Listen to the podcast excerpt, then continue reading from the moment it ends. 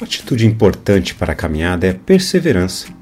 Manter o ritmo e a consistência é importante para a questão da saúde. Quem corre o caminho precisa estabelecer o hábito de diariamente realizar essas atividades para continuar correndo ou caminhando.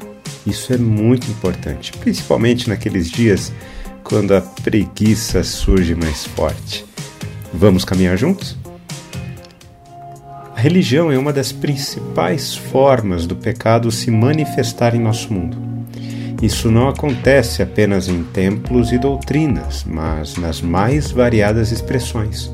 Para alguns, time de futebol se torna uma forma religiosa de manifestação do pecado. Para outros, posicionamentos políticos assumem uma forma religiosa de manifestação do pecado. E nesta manifestação religiosa, o nosso coração se afasta de Deus, pois fica distraído com falsos ídolos, pessoas ou coisas que ocupam o lugar de Deus em nosso interior, em nossas práticas e em nossas devoções. E tudo aquilo que ocupa o lugar de Deus em nosso coração a ponto de dedicarmos tempo demais passa a ter a nossa devoção religiosa. Quando, pois, virem o abominável da desolação situado onde não deve estar, e quem lê entenda, então os que estiverem na Judéia fujam para os montes. Quem estiver no terraço não desça nem entre para tirar de casa alguma coisa e quem estiver no campo não volte atrás para buscar a sua capa. Ai das que estiverem grávidas e das que amamentarem naqueles dias. Orem para que isso não aconteça no inverno, porque aqueles dias serão de tamanha tribulação como nunca houve desde o princípio do mundo criado por Deus até agora, e nunca jamais haverá. Se o Senhor não tivesse abreviado aqueles dias, ninguém seria salvo. Mas por causa dos eleitos que ele escolheu, Deus abreviou tais dias. Jesus continua falando sobre a destruição do templo.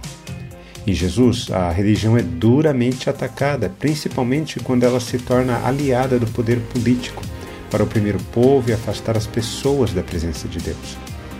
Nesta passagem que lemos, Jesus faz uma referência ao livro de Daniel quando ele predisse o abominável da desolação entre os judeus, essa frase significava um objeto idólatra que causa ruína religiosa.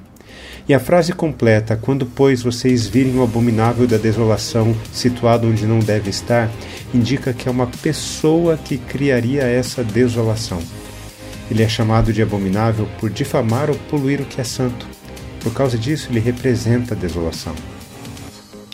Centenas de anos antes de Cristo, o rei Antíoco Epifânio ergueu um altar pagão em cima do altar de sacrifícios no templo de Jerusalém, poluindo a casa do Senhor, sacrificando porcos. A ruína de Jerusalém retrata outros julgamentos divinos que virão sobre os pecados na igreja e sobre falsos profetas e falsos cristos. Porque o anticristo sempre se manifestará em homens arrogantes e profanos que usarão da linguagem religiosa para afastar as pessoas de Deus.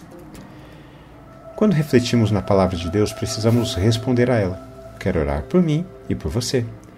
Glorioso Pai, muito obrigado porque o Senhor nos deixou registrado na Sua palavra orientações tão claras sobre como devemos viver neste mundo caído. Ao mesmo tempo, ficamos assustados ao perceber o quanto fomos ensinados a viver uma vida religiosa que nos afasta do Senhor. Que em nossos corações haja lugar apenas para o Senhor. Em nome de Jesus. Amém. Um forte abraço a você, meu irmão e minha irmã. Nos falamos em nosso próximo encontro, está bem? Até lá!